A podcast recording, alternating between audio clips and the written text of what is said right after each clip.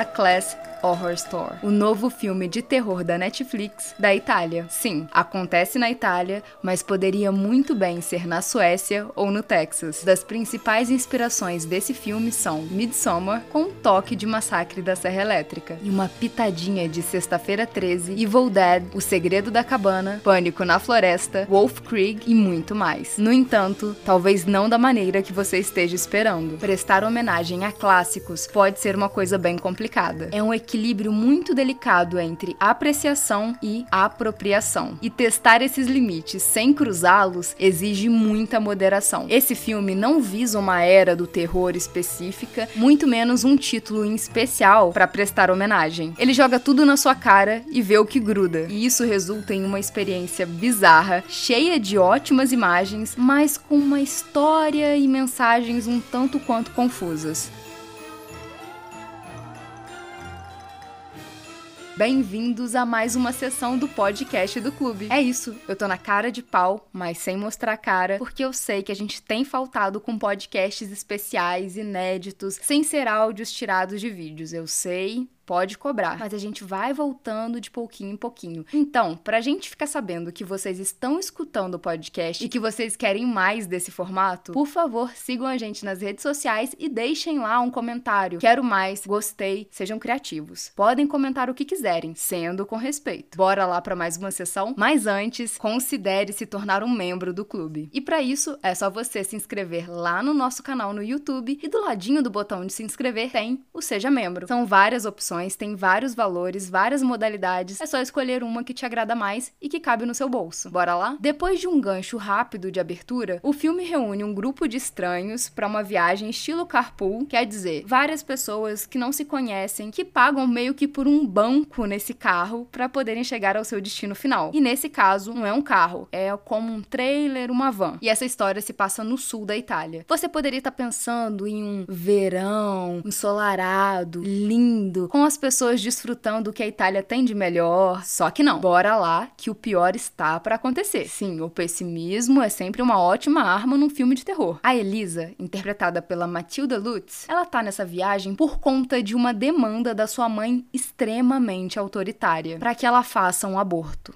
É, essa mãe acha que está no direito de exigir um aborto da filha. E a Elisa acho que não tá nem parando para refletir se é isso que ela quer mesmo, porque a vida dela é comandada por uma outra pessoa. E esse conflito interno da Elisa, por mais que pudesse ser aprofundado, ele só se reflete no primeiro ato do filme. Tudo bem que no segundo ela vai ter uns laços de maternidade com uma outra personagem desse filme, mas não é tão aprofundado. Talvez ele seja apenas para deixar bem claro claro que essa menina faria até um aborto para agradar alguém, no caso a mãe. E o quanto ela não tem as rédeas da própria vida. E como ter as rédeas da própria vida vai ser muito importante daqui para frente. Ricardo, vivido pelo Pepino Mosata, eu não sei se é assim que pronuncia, e ficarei sem saber, mas é um ótimo nome. Ele é um médico super reservado, a gente não sabe muito bem qual é da história dele, a gente só sabe que ele tem uma filha, que ele tá se divorciando ou já se divorciou e que a vida dele não tá tão boa assim. A Sofia, vivida pela Yula Zobel, e Mark, vivido pelo Will Merrick, formam aquele casal de pombinhos apaixonados que a gente sabe muito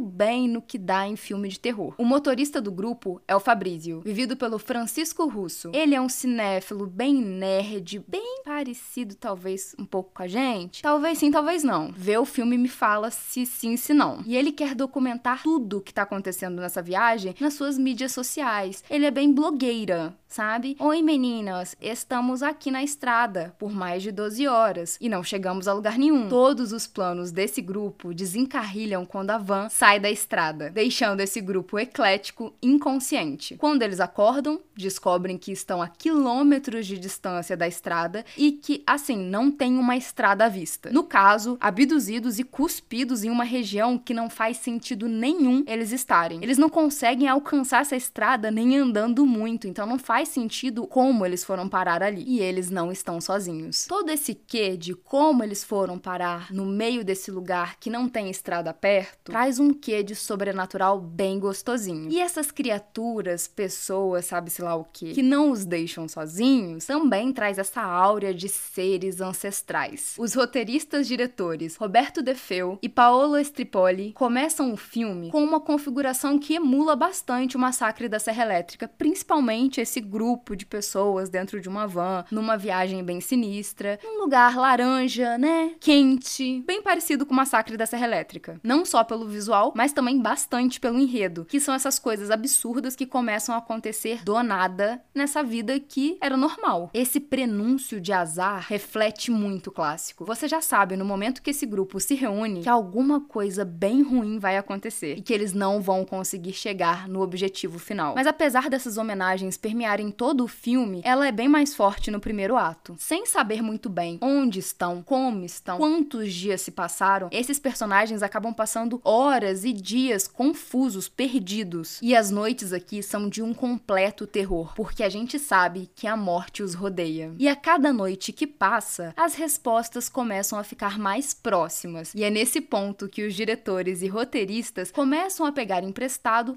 alguma coisa ali e aqui do folk horror, principalmente de Midsommar. O horror é tão irreal que a gente começa a jurar que vai ter alguma coisa sobrenatural para dar alguma resposta pra gente. O que também às vezes acontecia, pelo menos comigo, em Midsommar. E a cada mudança de inspiração de filmes de terror, esse filme agrega novos comentários sociais. E o final dele, eu amei. É isso, eu já pulei pro final. Mas é só porque eu queria antecipar que o final do filme é muito bom. E pelo final ser tão bom, faz o filme inteiro funcionar um pouco melhor para mim. E ele tem erros, tá, meus amores? Tem muitos erros, então você tem que se agarrar no que é bom. E acredita na tia aqui quando ela diz que quanto menos você souber sobre esse filme, melhor. E é por isso mesmo que eu não tô descarregando aqui uma pilha de spoilers. Fica longe do trailer, fica longe também dos vídeos de final explicado pelo amor de Papai do Céu. Vai assistir o filme antes, por favor. O ponto alto desse longa-metragem é a metalinguagem empregada no filme inteiro, mas principalmente no seu último ato. E isso vai muito além de reciclar filmes de terror. Um dos comentários sociais que eu mais gosto do filme é como ele não necessariamente critica, mas que ele aponta as pessoas que colocam tanto ódio em filmes de terror como se fosse uma maneira de monetizar em cima de morte e tragédia, mas essas mesmas pessoas consomem conteúdos que também monetizam em tragédias, só que de uma forma mais disfarçada. Por exemplo, os noticiários que estão monetizando em cima de tragédias, óbvio que a gente tem que informar as pessoas, mas existem formas e formas de se informar. E eu lia muitos comentários em vídeos que eu já fiz sobre casos de assassinato e tudo mais, que eu falava de uma forma que era desrespeitosa, porque eu acho que eu não tava falando chorando ou coisa do tipo, porque eu estava lucrando em cima da tragédia de alguém e que eu devia ser mais solene quanto a isso. Só que essas pessoas estavam assistindo tragédias, alguém contando sobre tragédias para se distrair. A falta de autocrítica é uma coisa absurda na internet, mas fora dela também existe. E esse filme gosta de colocar o dedinho ali, ó, nessa ferida. Um comentário que eu amo. Mas, amados, esse filme não é um cristal, né? Eu já antecipei isso, para ninguém dizer que eu enganei, que eu falei que, olha, Maravilha Divina, vai assistir sem erros. Uh -uh. A escolha do vilão em particular contradiz várias das críticas inteligentes do filme, com um exame nada lisonjeiro do consumo de mídia e do fandom moderno. Adicione a isso tropos já desgastados e um mix com a máfia, sim, a máfia italiana, meus amados. Também não sei como ela surgiu aqui, mas ela surge no meio do filme. Isso, tá? Acontece. E é difícil que, tendo tanta coisa no prato, você consiga sentir o sabor de cada tema que foi jogado ali. O filme começa forte, trazendo você a uma história cheia de possibilidades, de arcos, de caminhos, mas vai adicionando tanta coisa que pode ficar meio superficial e perdido. No fim, parece que fez uma salada salada de fruta, jogou tudo que era impactante e não se preocupou tanto em fazer sentido ou não parecer ridículo. Não que o filme seja ridículo, mas tem coisa que você fica assim, gente, ô gente, eu precisava disso não, já tava bom, eu precisava disso. Mas se o que você quer é se divertir, passar um final de semana ali sentadinho no sofá de boas, não podendo sair porque ainda estamos em pandemia, né? Ficando em casa sossegando essa raba, porque duvido que todo mundo aqui já tenha tomado as duas doses da vacina, então tá viajando por quê? Por que que